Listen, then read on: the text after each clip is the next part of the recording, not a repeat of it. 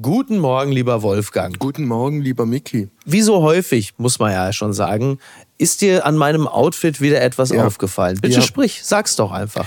Also, ich muss dazu sagen, wir reden miteinander Freitagabend. Samstag genau. ist der Tag, an dem mit einer gewissen Wahrscheinlichkeit Borussia Dortmund deutscher Meister wird. Und ich hatte dich eigentlich in Gelb erwartet. Jetzt ja. trägst du aber ein ein blaues Poloshirt. Ja, ich bin aber ja momentan ja noch, noch in Zivil in meinem Elternhaus unweit von Dortmund und Aha. werde natürlich morgen, wenn ich ins Stadion gehe, ich habe die Chance ins Stadion zu kommen und ich werde dort sein, dann werde ich äh, schwarz tragen. Gelb finde ich irgendwie so, es, es, ich habe keine gelbe Freizeitkleidung in dem Sinne. Man sehe es mir nach. Aber weißt du, was ich für ein Problem habe? Also ich habe viele Probleme, aber welches äh, Outfit-Problem? Ich habe ja hier so ein... Äh, ein Zinkleimverband wegen meines angebrochenen Ellenbogens. Und was für eine Farbe hat der? Ja, der ist auch blau. Aber was für ein Blau? Ein, ein, ein helleres Blau als das Blau deiner deines Ein Königsblau, sag's einfach ein Königsblau. So, jetzt, und so. Genau. Und also wenn man in ein Stadion nur wirklich nicht mit einem königsblauen Arm reingehen sollte, dann ist es ja nun im Dortmunder Stadion. Also es kann sehr gut sein, dass ich äh, mich direkt mit Ultras äh, es mir verscherze, die mir einfach spontan den Arm rausreißen und sagen, so mein Freund, du kannst rein, aber der Arm bleibt hier. ich ich habe übrigens nochmal nachgedacht äh, und ich, mhm. ich glaube, die Erklärung äh, dafür gefunden zu haben, warum Borussia Dortmund diese phänomenale äh, Rückrunde gespielt hat. Ja. Es hängt eins zu eins mit dir zusammen und zwar aus folgendem Grund. Danke. Du hast für diesen Verein die richtige Mischung zwischen bedingungsloser Hingabe und partiellem Liebesentzug gefunden. Das ist richtig. Und das ja. motiviert. So. Ja das ist absolut richtig, was in meiner Beziehung mit Niki Hassania überhaupt nicht funktioniert hat, nämlich, äh, nämlich äh, sagen wir mal, Lenkungswirkung durch partiellen so. Liebesentzug. Das wurde, mir, äh, das wurde mir sogar eher zum Verhängnis, das hat gar nicht geklappt. Bei meinem Verein Borussia Dortmund wiederum, da scheint es, du hast es richtig analysiert, andere wären vielleicht auf Figuren wie Sebastian Ayer gekommen oder so, völliger Unsinn, du hast völlig recht, es ist einzig und allein mir zuzuschreiben. Deswegen äh, erwarte ich auch, dass wenn wir das Spiel, wir, bemerken Sie das, ja? Wenn wir das Spiel gegen Mainz gewinnen, dass man mich auch über den Rasen tragen wird. So, da gehe ich von aus. äh, gewinnt Dortmund morgen? Ich möchte mich wirklich nicht darauf festlegen, weil meine Prognosen in der Regel äh, äh jämmerlich abzuscheißen drohen. Ich sage nur so viel, der Auftritt gegen Augsburg, in Augsburg, der Dortmunder, ja. Hat mich sehr hoffnungsvoll gestimmt. Ja. Möchtest du meine Prognose hören? Ja, die möchte ich hören. Also Dortmund wird Meister und was den Abstieg angeht, so leid es mir tut, Schalke geht runter, Bochum spielt die Relegation und der VfB äh, bleibt in der Liga. Okay, okay. Ja, also ist nicht, meine Wunschkonstellation. Ja, ja, ja, naja, gut. Also ich, ähm, ja, das Problem ist, das ist auch so eine Art Roulette aus Vereinen, bei dem ich mir eigentlich bei keinem wünsche, dass er runtergeht. Hoffenheim hat sich leider rechtzeitig äh, aus dem Abstiegsrennen verabschiedet. Da hätte ich nur wirklich überhaupt gar kein Problem mit gehabt.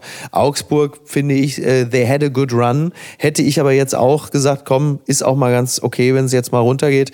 Ähm, aus Schalke, Bochum und Stuttgart da einen Absteiger auszuwählen, äh, missfällt mir echt schwer. Echt wirklich schwer. So. Und, hier, und, und, und ein letztes noch.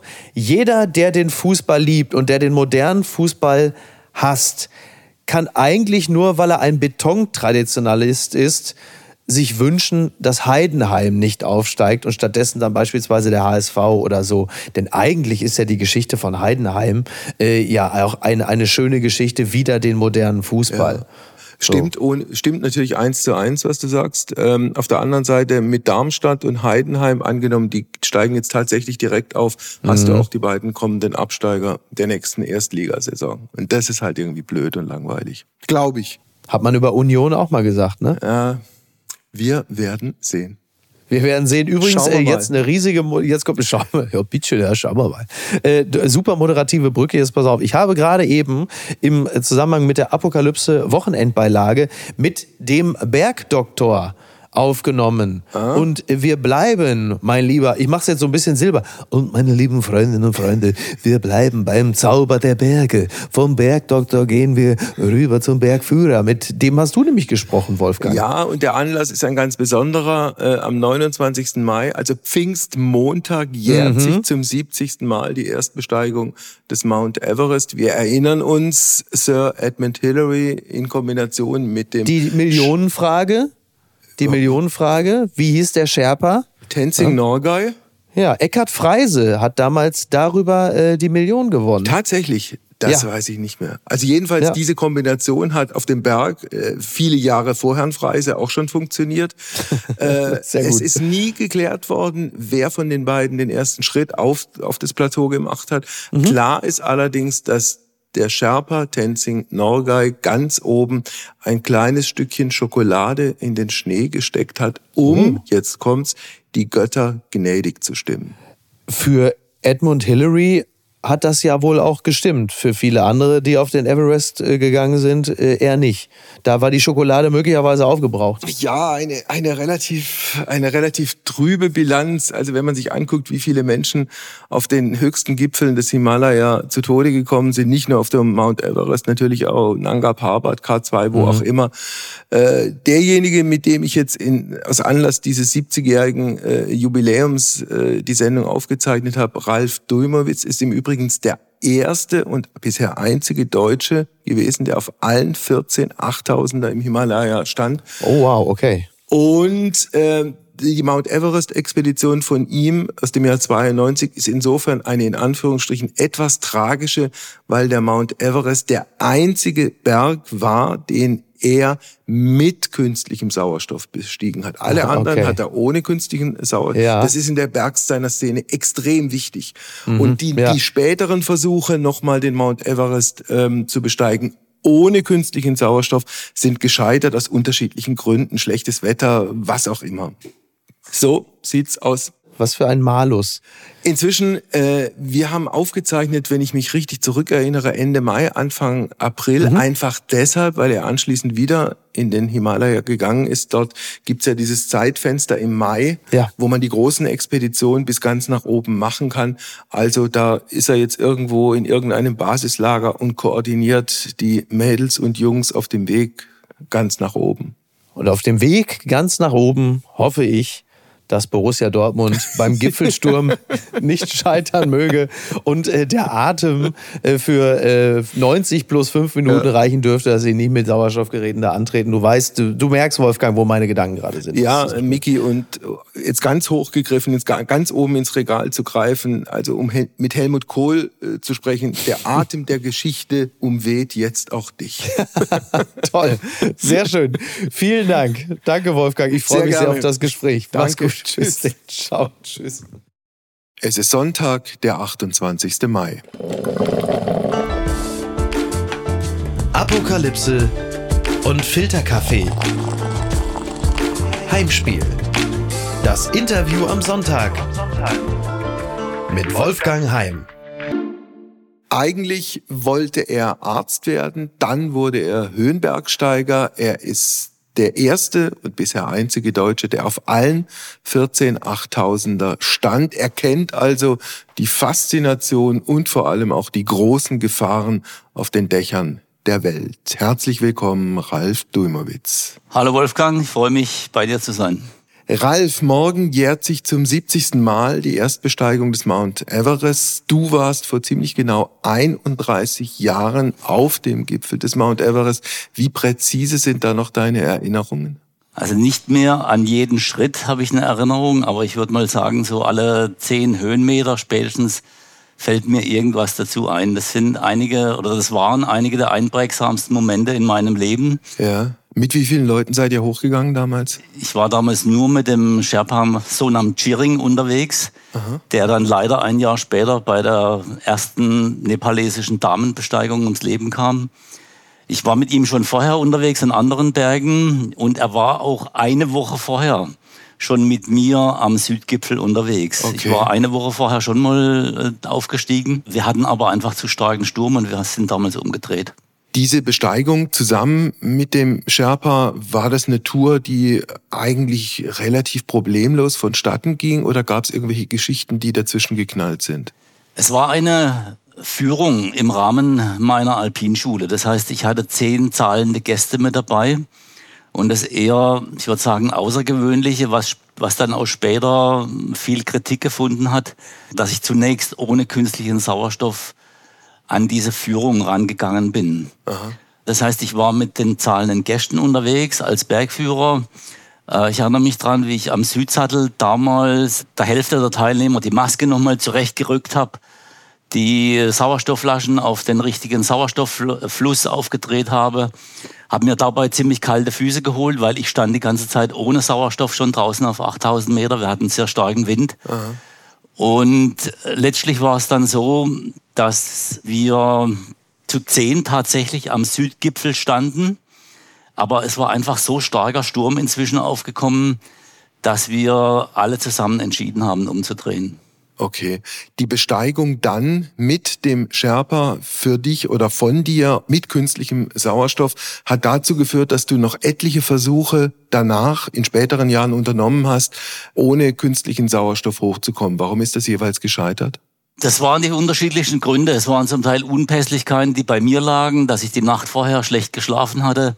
Äh, einmal hatte ich eine verschleppte Bronchitis mitgebracht zum Südsattel. Da war ich mit Uli Steck 2012 am Südsattel verabredet, um dann gemeinsam aufzusteigen. Schweizer Bergsteiger, der auch auf tragische Art ums Leben gekommen ist. Genau, richtig. Sehr tragisch. Ähm, einmal ist unser japanischer Freund Hirotaka Takeuchi auf 7800 Meter schwerst höhenkrank geworden. Er hatte eine Kombination aus Hirnödem und Lungenödem und wir waren dann eigentlich nur froh, dass wir ihn gut und rechtzeitig wieder nach unten bringen konnten. Und so waren immer wieder irgendwelche Dinge, Aha. die nicht gepasst haben. Zuletzt warst du, ich glaube, im Jahr 2017 am Mount Everest. Ihr wart, glaube ich, auf 8600 Meter. Warum hat das damals nicht geklappt? Das Wetter war schon durchwachsen angekündigt. Ich hatte mir dann trotzdem gesagt, ich mache zumindest einen Versuch, weil es war die letzte Chance vor Beginn des Monsuns. Und ich bin dann mit einem Sherpa zusammen aufgestiegen. Es hat äh, nachts dann, es war noch im Dunkeln, hat stark angefangen zu schneien. Ich habe schon den Second äh, Step gesehen, das heißt, ich war auf der tibetischen Seite unterwegs und war damit schon auf etwa 8600 Meter angekommen. Aber es hat dann einfach angefangen, so stark auch wieder zu blasen, dass ich für mich keine Chance mehr gesehen habe, äh, noch zum Gipfel zu kommen.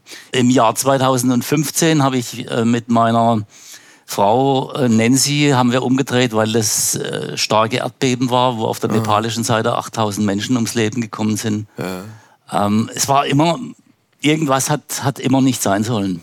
Wird es noch einmal einen Versuch geben oder hast du es jetzt irgendwie beendet? Ich hatte die Geschichte für mich begraben und ja. Man weiß es noch nicht so genau mit anderen Worten, oder? Es ist was, was einen natürlich plagt. Das ist ein lebenslanger Traum geblieben, der mich immer wieder stark gejuckt hat. Ich konnte das jahrelang dann auch zurückdrängen. Aber es sind dann doch immer wieder Momente, wo ich das dringende Bedürfnis noch verspürt habe, das nochmal nachzuholen. Schauen wir mal. Okay. Ein berufliches Highlight meines Lebens war ein Interview, das ich mal machen durfte mit Sir Edmund Hillary. Das ist viele Jahre her. Hillary war neuseeländischer Bergsteiger zusammen mit dem Sherpa Tenzing Norgay. Die zwei waren die ersten auf dem Gipfel des Mount Everest am 29. Mai des Jahres 1953. Das war, äh, und du kannst es gut beurteilen als Experte, eine bergsteigerische Höchstleistung damals? Unbedingt, wobei man immer dazu sagen muss, dass Tenzing Norgay da schon zum siebten Mal am Mount Everest unterwegs war. Das heißt, dass diese Expedition überhaupt zum Erfolg gekommen ist, das hat vor allem mit der enormen Erfahrung von Tenzing Norgay zu tun.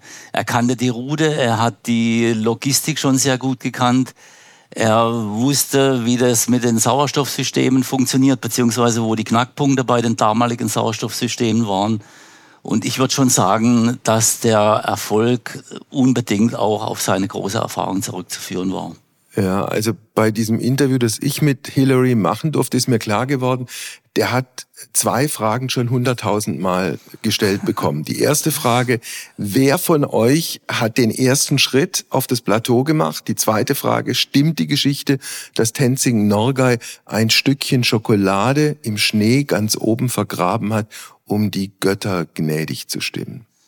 Es ist üblich, äh, dass die Sherpas bevor sie zum Beispiel einen Schluck trinken oder was zum Essen zu sich nehmen, immer erstmal was quasi auf dem Boden zurücklassen, damit die Götter, im Fall des Mount Everest ist das die Göttin Lobsangma, die dort oben wohnen soll, dass die da quasi mitessen oder mittrinken kann. Insofern glaube ich diese Geschichte mit der Schokolade. Und das andere, das haben äh, Sir Edmund Hillary und Tenzing Norgay mit in die Gräber mitgenommen Aha. Äh, das wird man nie rausfinden. Und ich fand es eigentlich auch ein schöner Schritt, dass sich Sir Edmund Hillary da hat nie erweichen lassen, irgendwas dazu zu sagen. Fast 30 Jahre davor, im Juni 24, hat es eine Expedition gegeben, die unter dramatischen Umständen gescheitert ist. Mallory und Irvine. Äh, weiß man heute, Ralf, äh, wie weit die gekommen sind, ob möglicherweise doch einer von beiden oben war?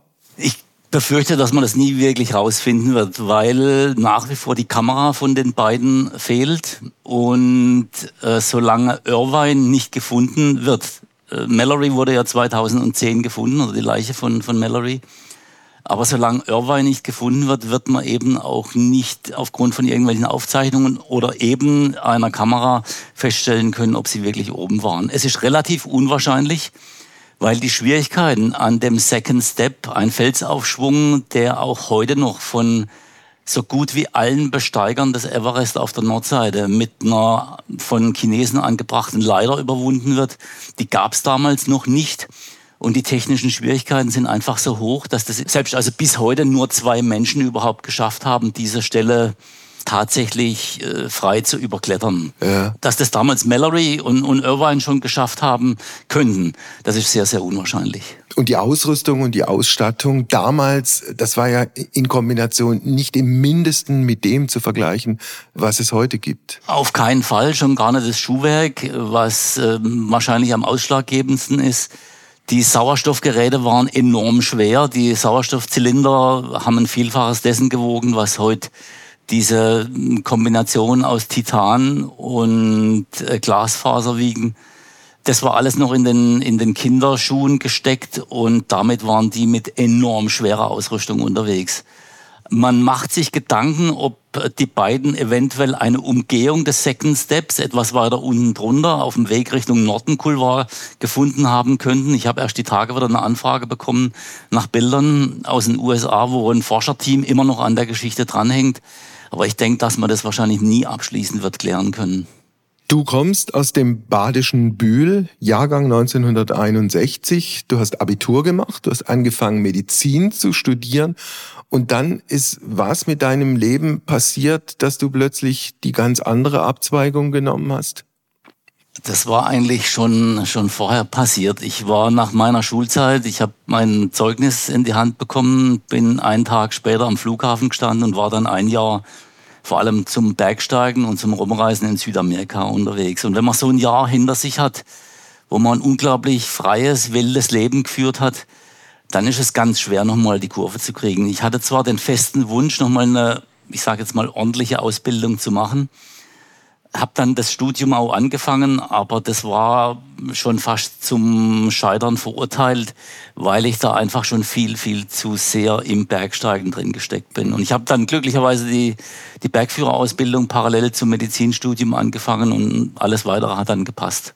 Äh, wie lange hat es gedauert, bis für dich klar war, das ist nicht nur dein Weg, sondern du kannst mit diesem Weg auch das Geld verdienen, das du für, fürs Leben brauchst? Ich hatte 1989 eine kleine Firma gegründet, eine Alpinschule, mit der ich Trekking und Expedition anbieten wollte. Und das hat dann schon fünf Jahre gedauert, bis ich dann wirklich die ersten finanziellen Erfolge auch hatte. Aber ich denke, das ist die übliche Zeit oder das war damals die übliche Zeit, die eine Firma gebraucht hat, um Fuß zu fassen. Und das waren fünf harte Jahre, die ich mit meiner damaligen Frau gut durchgekämpft habe. Aber wenn ich so zurückblicke, muss ich sagen, das waren schon mit die härtesten Jahre ja. in, in meinem beruflichen Werdegang. Das Ganze ist jetzt mehr als 30 Jahre her. Wenn wir jetzt gucken, was unterm Strich bei dir als Bilanz steht im Jahr 2023, alle 14 8000er, da gibt's, ich glaube, gar nicht so schrecklich viele, die äh, das von sich behaupten können. In deinem Fall, Besonderheit, um es nochmal zu sagen, 13 Mal ohne künstlichen Sauerstoff und diese eine Mount Everest Expedition eben 1992 mit künstlichem Sauerstoff. Ja, das ist richtig. Wobei ich immer dazu sagen muss, das sind jetzt natürlich die Highlights, die wir da rausgreifen.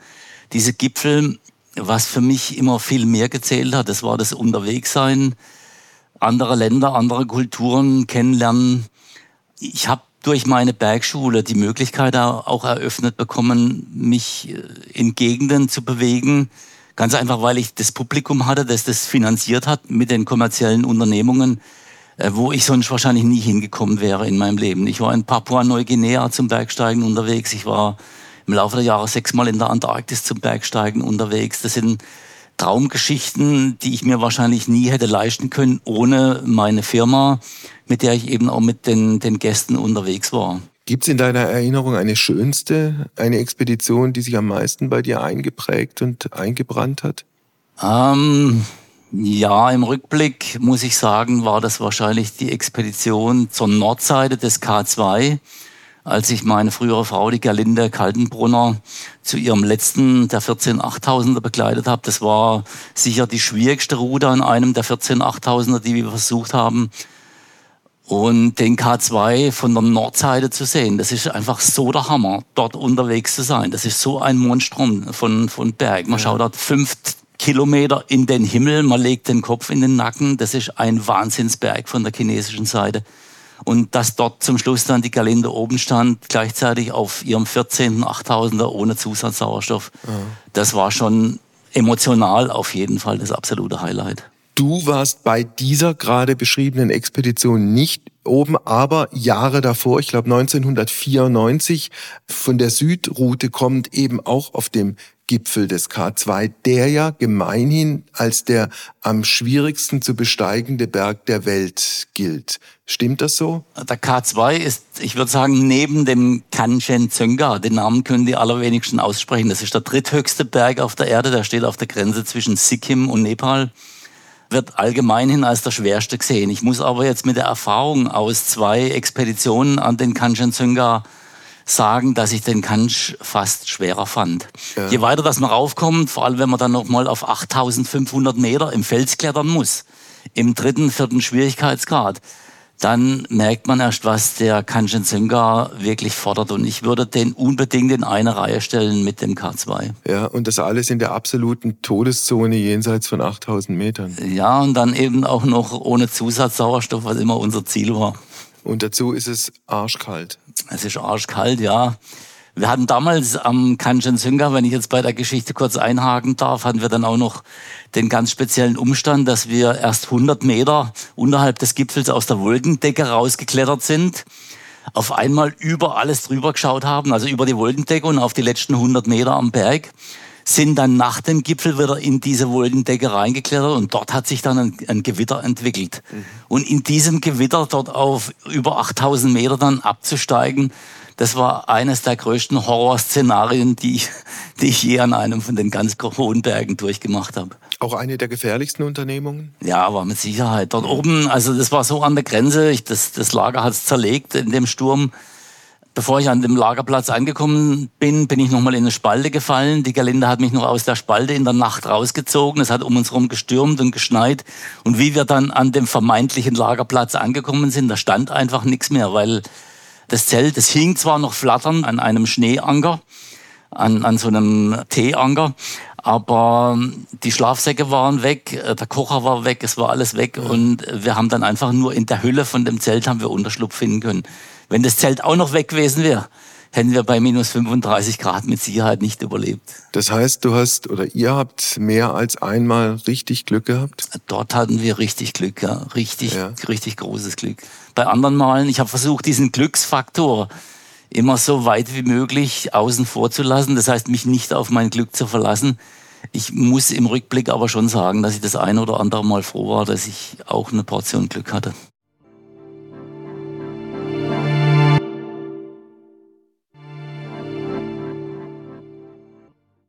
Du warst auf dem K2, du warst auch auf dem Nanga Parbat, der ja auch als einer der ganz besonderen und auch äh, vielleicht ästhetisch äh, besonders wertvollen Berge gilt. Wie war das Gefühl, auf dem Gipfel des Nanga Parbat zu stehen? Der Nanga Parbat, den hatte ich ähnlich wie den K2 auch als äh, kommerzielle Expedition angeboten über mein Bergschulenprogramm. Und ich habe dann natürlich tausend Unkenrufe bekommen. Es ist genau so, wie du sagst, der, Nanga Parbat ist einer der schwierigsten von den 14 8000ern. Das Basislager liegt enorm tief, gerade mal auf 4000 Meter. Du musst dir vorstellen, man steht unten auf dem Karakorum Highway gerade mal auf 1000 Meter und schaut 7000 Meter nach oben. Und ja. äh, der Berg hat einfach eine solche Dimension. Er hat dann auch noch eine furchtbare Reputation, die aus der Zeit kommt, als die Deutschen sich den als ihren ersten 8000er vorgenommen hatten in den 20er und 30er Jahren. Es gab da unendlich viele Tode in der Zeit. Die Nationalsozialisten haben sich dann damals auch noch die deutsch-nationalen Expeditionen unter den Nagel gerissen quasi, um da Propaganda äh, für Deutschtümelei zu machen. Und das ging alles in die Hose, weil die Zeit war für den Nanga Parbat einfach nur nicht reif. Es ist ein enorm schwieriger Berg und dass ich dann damals gemeinsam mit zehn Teilnehmern und zwei pakistanischen Hochträgern am Gipfel stehen durfte, das war auch sicher eines der ganz großen Highlights. Dazu kommt, man darf halt nie vergessen, die Risiken, die man eingeht, sind enorm. Mir ist gerade eingefallen, in Vorbereitung unseres Gespräches bin ich auf eine Zahl gestoßen, was den K2 wiederum angeht, also den zweithöchsten Berg der Welt.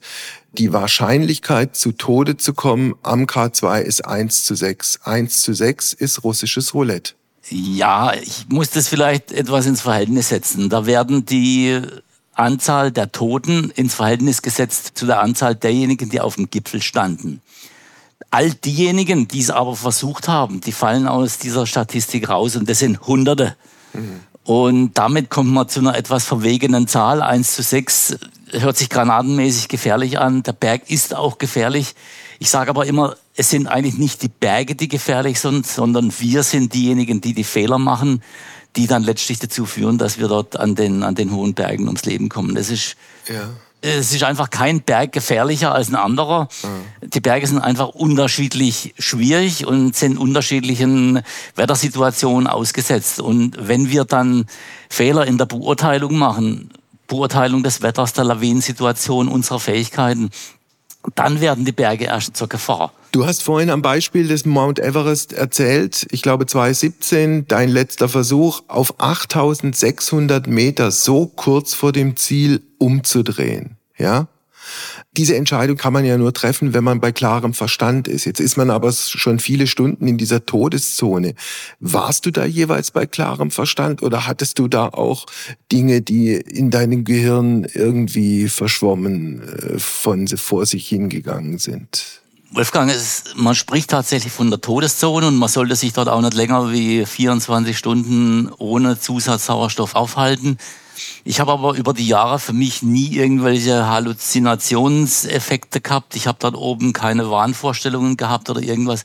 Ich hatte immer das Gefühl, ich war bei vollem Verstand. Unsere Reaktionen sind etwas langsamer. Mhm. Vor vier Jahren habe ich eine 14-tägige Reise in äh, Köln in eine Unterdruckkammer gemacht und war dort 14 Tage am Stück auf äh, 7000 Meter. Aha. Und wir haben natürlich auch Kognitionstests gemacht. Wir haben immer wieder geschaut, was die Höhe mit uns macht, auch mit eben unseren kognitiven Fähigkeiten. Und wir haben herausgefunden, dass sich da gar nicht so viel ändert, außer dass wir vor allem einfach in unseren Reaktionen etwas langsamer werden. Okay, das ist das eine. Das andere ist natürlich, wenn man dann jenseits von sieben oder achttausend Metern ist, diese sogenannte Höhenkrankheit, dass sich Hirnödeme beispielsweise bilden. Das ist richtig und das sind natürlich Prozesse, die wir nur sehr schwer in der Hand haben, wo man aber weiß, mit genügend Erfahrung, dass man dem eben auch vorbeugen kann. Vorbeugen durch eine vernünftige Akklimatisation, also durch eine vernünftige Anpassung an die dünner werdende Luft. Wir haben auf 5000 Meter haben wir noch etwa die Hälfte des Sauerstoffangebotes, wie jetzt bei uns zu Hause. Auf 8000 Meter ist das noch ein Drittel. Unser Körper kann sich da einigermaßen dafür anpassen, erstaunlicherweise.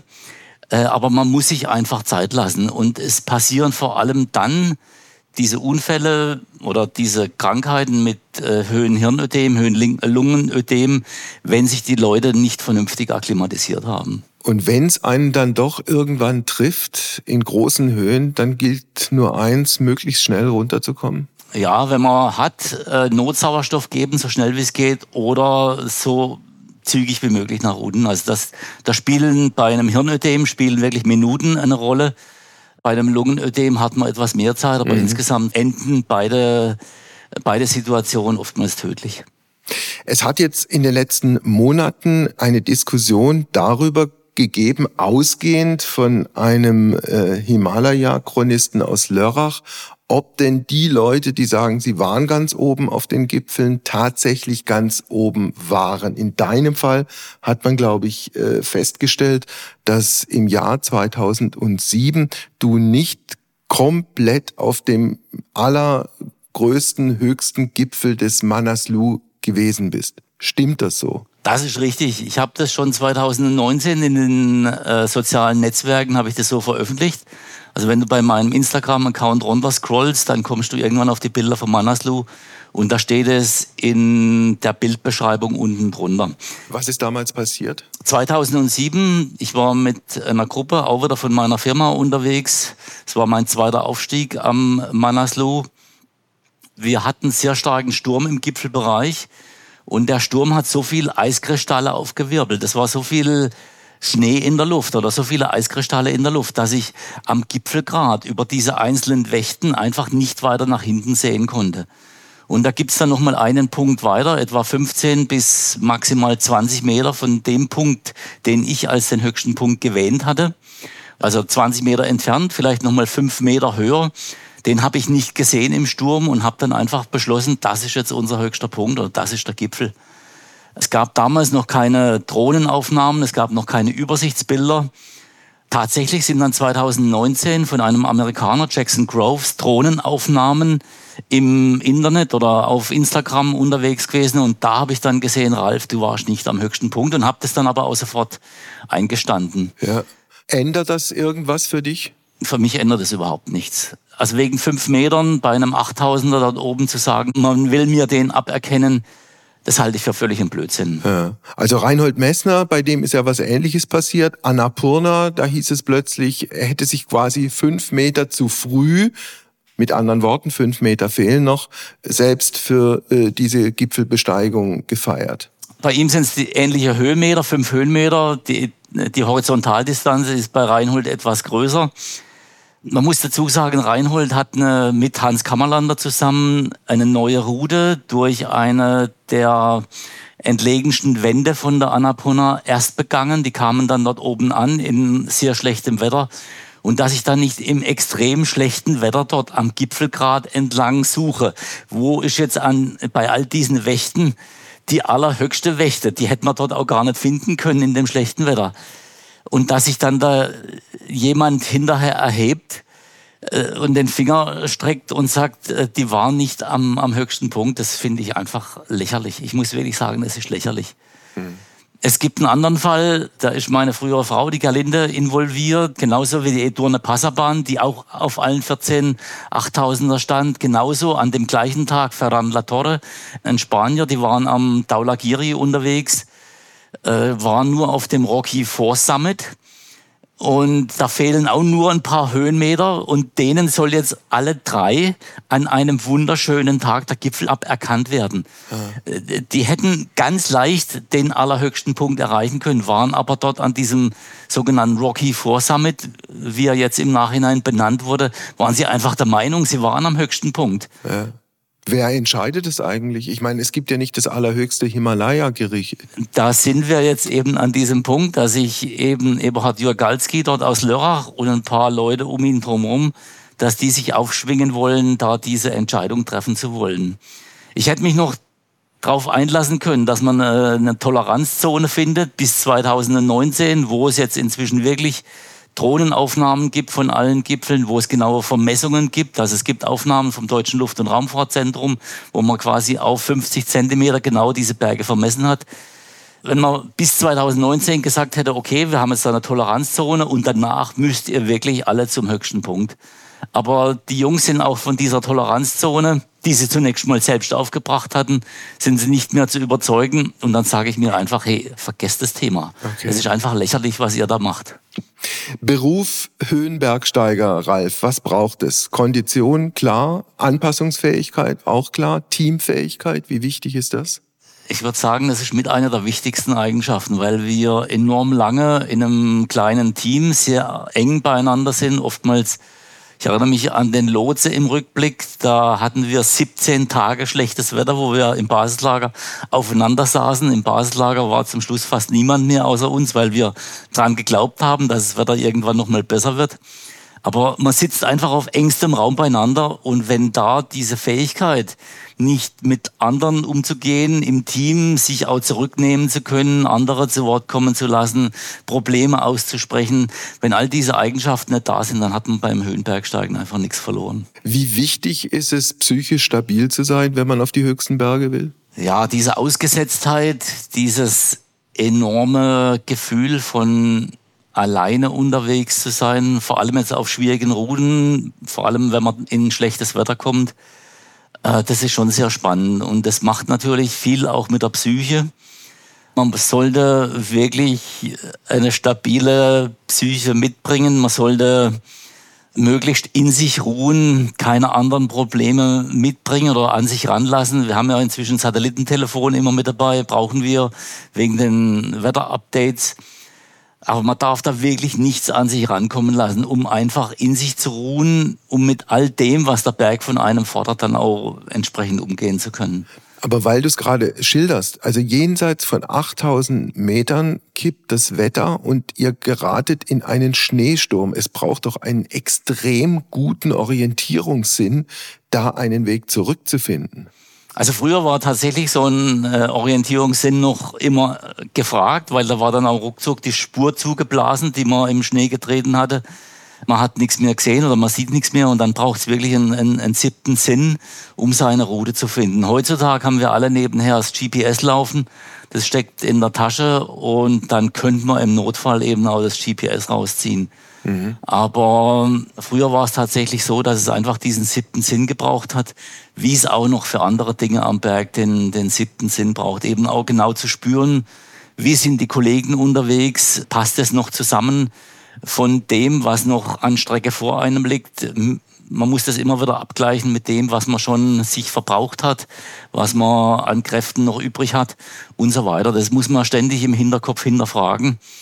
Und das braucht schon auch sehr, sehr wache Sinne die ganze Zeit. Wie wichtig waren bei deinen Expeditionen die Sherpas? Während all den Jahren, wo ich die kommerziellen Expeditionen angeboten habe, außerordentlich wichtig. Ich würde mal sagen, das waren die Erfolgsfaktoren schlechthin, weil ein Gutteil der, ich sage jetzt mal, Normalbergsteiger, die ich bei den 8000ern mit dabei hatten, wären nicht in der Lage gewesen, die Fixheile selbst anzubringen, die Spur selbst zu treten, einfach das ganze Unternehmen selbst durchzuführen. Und da war ich immer froh um die Hochträger, um die Sherpas, die mich unterstützt haben beim Anbringen der Fixheile. Inzwischen sind die Sherpas so fit, dass sie das ganze Expeditionsgeschäft selbst in die Hand genommen haben, organisieren das alles von Nepal aus und damit hat sich auch dieser ganze Expeditionsmarkt gedreht. Später, als ich dann äh, mit meiner früheren Frau, mit Galinde, nur noch in sehr kleinem Rahmen unterwegs war. Da waren wir natürlich auf Talträger angewiesen, die unser Material ins Basislager transportiert haben.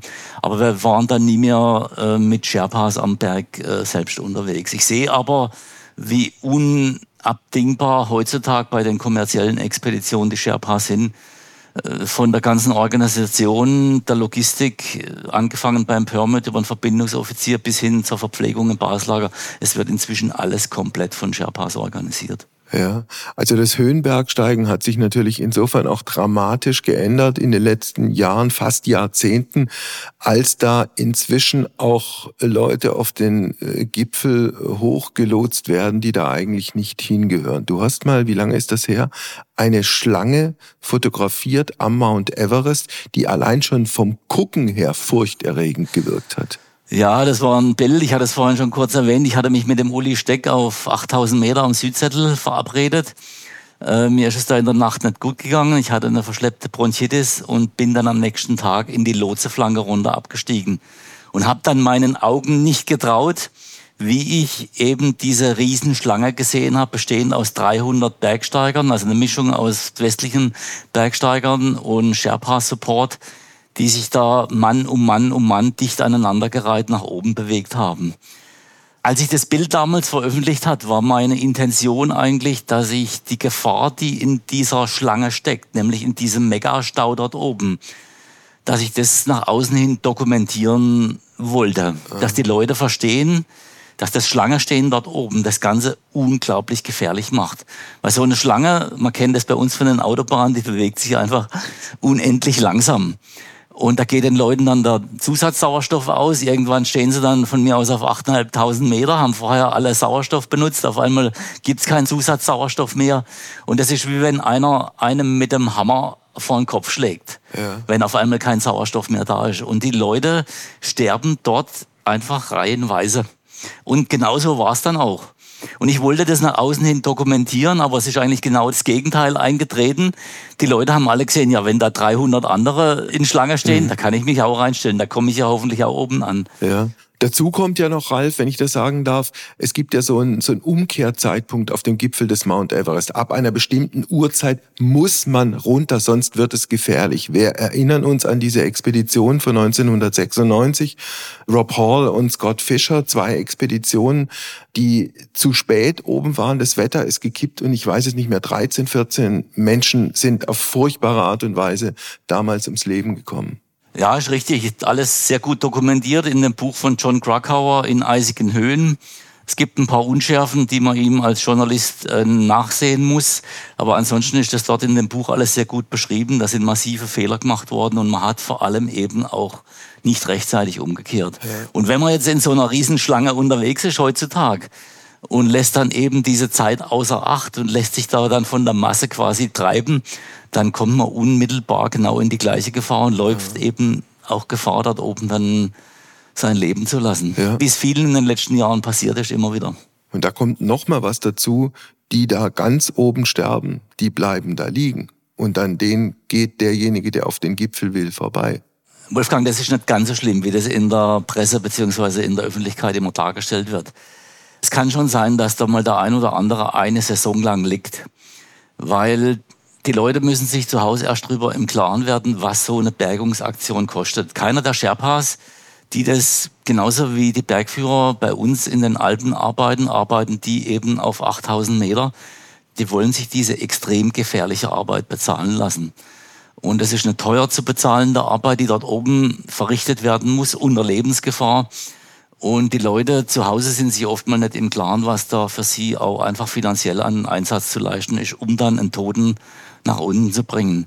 Mhm. Man muss das in aller Klarheit sagen, solange dann eben auch diese Leistung nicht finanziert wird, solange bleibt der Tote dann eben auch dort oben liegen. Und das führt dann zu diesen unschönen Bildern, die zum Teil dann auch durch die Presse gehen. Aber dass da äh, Tote quasi jahrelang oben liegen, was heute zum Teil noch in der Presse sind. Das sind 10, 15, 20 Jahre alte Bilder. Ich sehe das immer an der Ausrüstung, die aber schon lang dort oben nicht mehr zu finden sind. Okay.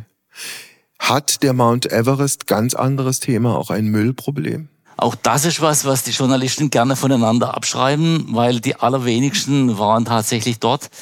Es wurde schon 1996 eine Regel eingeführt, dass wir dem Sargamada Pollution Control Committee in Namche Bazaar, also beim Eintritt in den Everest Nationalpark, genau Rede und Antwort stehen müssen, was zum Beispiel an Verpackungen ins Basislager hintergeht, was an Dosen, was an Sauerstoffkanistern, an Blechbüchsen, an Flaschen, an sonst was, das was alles hintergeht, das wird alles minutiös registriert und das ganze Zeug muss wieder zurück. Und wenn das nicht registriert zurückgeht, dann bekommt man eine Depotgebühr und das sind 10.000 Dollar, die man in Kathmandu hinterlegen muss. Die bekommt man nicht zurück. Und wer lässt schon gern seine 10.000 Dollar zurück? Also gibt sich wirklich jeder Mühe, auch seinen aktuellen Müll zurückzubringen. Was leider immer noch ein Problem ist, das ist der Müll aus früheren Jahren, der jetzt natürlich mit, äh, mit dem Klimawandel aus dem Schnee, aus dem Gletscher ausschmilzt und einfach nach wie vor ein großes Problem darstellt. Es liegt dort so viel altes Zeug, dass da noch eine Generation von Sherpas damit beschäftigt sein werden, mhm. dieses ganze alte Zeug aus den 60er, 70er, 80er Jahren nach unten zu bringen dieser dramatische Klimawandel, den wir in Europa ja schon richtig nachhaltig spüren, hat der die hohen Berge schon erreicht oder wird der die hohen Berge demnächst erreichen? Was denkst du? Unbedingt, Wolfgang. Ich komme jetzt seit knapp 40 Jahren komme ich ins Everest-Gebiet. Das hört sich jetzt kurz an, aber es ist die Phase, wo sich in den letzten Jahren äh, das vor allem dramatisch verändert hat. Und selbst ich jetzt in meinem kurzen Rückblick von 40 Jahren kann jetzt schon sehen, wie zum Beispiel der Kumbu-Gletscher, also der Gletscher, der vom Everest runterfließt, äh, wie der massiv nicht nur Länge verloren hat, sondern vor allem an Mächtigkeit. Man muss inzwischen von der Moräne, also das sind diese Sandhügel rechts und links des Gletschers, muss man inzwischen 80 Meter auf das Eis runter absteigen. 80 Meter hat der Gletscher an Mächtigkeit verloren. Und ich kann nicht genau sagen, wie viel an Länge insgesamt, aber es sind also mit Sicherheit inzwischen über einen Kilometer, was der Gletscher kürzer ist in den Jahren, die ich jetzt dort hinten reinkomme. Mhm. Und was dort an Gletscherrückgang festzustellen ist, das ist enorm. Vor allem, wenn man sich jetzt überlegt, dass die ganzen asiatischen Länder, ob das jetzt Tibet ist oder Indien auf der Südseite des Himalaya-Hauptkamms, dass die alle von diesen Himalaya-Gletschern leben. Also das, das heißt, das Wasser, was von diesen Gletschern abfließt, von diesen irgendwann mal in den nächsten Jahren verschwindenden Gletschern, das ernährt Millionen und Abermillionen von Menschen. Du hast, äh, Ralf, am Ende unseres Gesprächs noch den einen Wunsch frei. Welchen Expeditionstraum möchtest du dir unbedingt noch erfüllen? Oh, da gibt's noch viele, Wolfgang. Ich möchte gerne mal noch mit einem Pferd durch die Mongolei reisen, solange die Mongolei noch so wild ist äh, wie man sie immer noch erleben kann. Da gibt es unglaubliche Hochebenen, wo man völlig alleine Tage und Wochen lang unterwegs sein kann. Ich möchte gern noch mal in den Amazonas-Regenwald, bevor er komplett abgeholzt sein wird. Und ich möchte gerne noch mal in äh, Patagonien unterwegs sein. Also es gibt immer noch Träume und Ziele, wo ich schauen muss, dass mir nicht irgendwann dann mal mein Körper einen Streich spielt. Ich danke dir für das Gespräch. Mach's gut. Sehr gerne, Wolfgang. Hat Spaß gemacht. Danke dir. Heimspiel. Apokalypse und Filterkaffee ist eine Studio Bummens Produktion mit freundlicher Unterstützung der Florida Entertainment. Redaktion Wolfgang Heim. Executive Producer Tobias Baukage. Produktion Hanna Marahiel. Ton und Schnitt Mia Becker.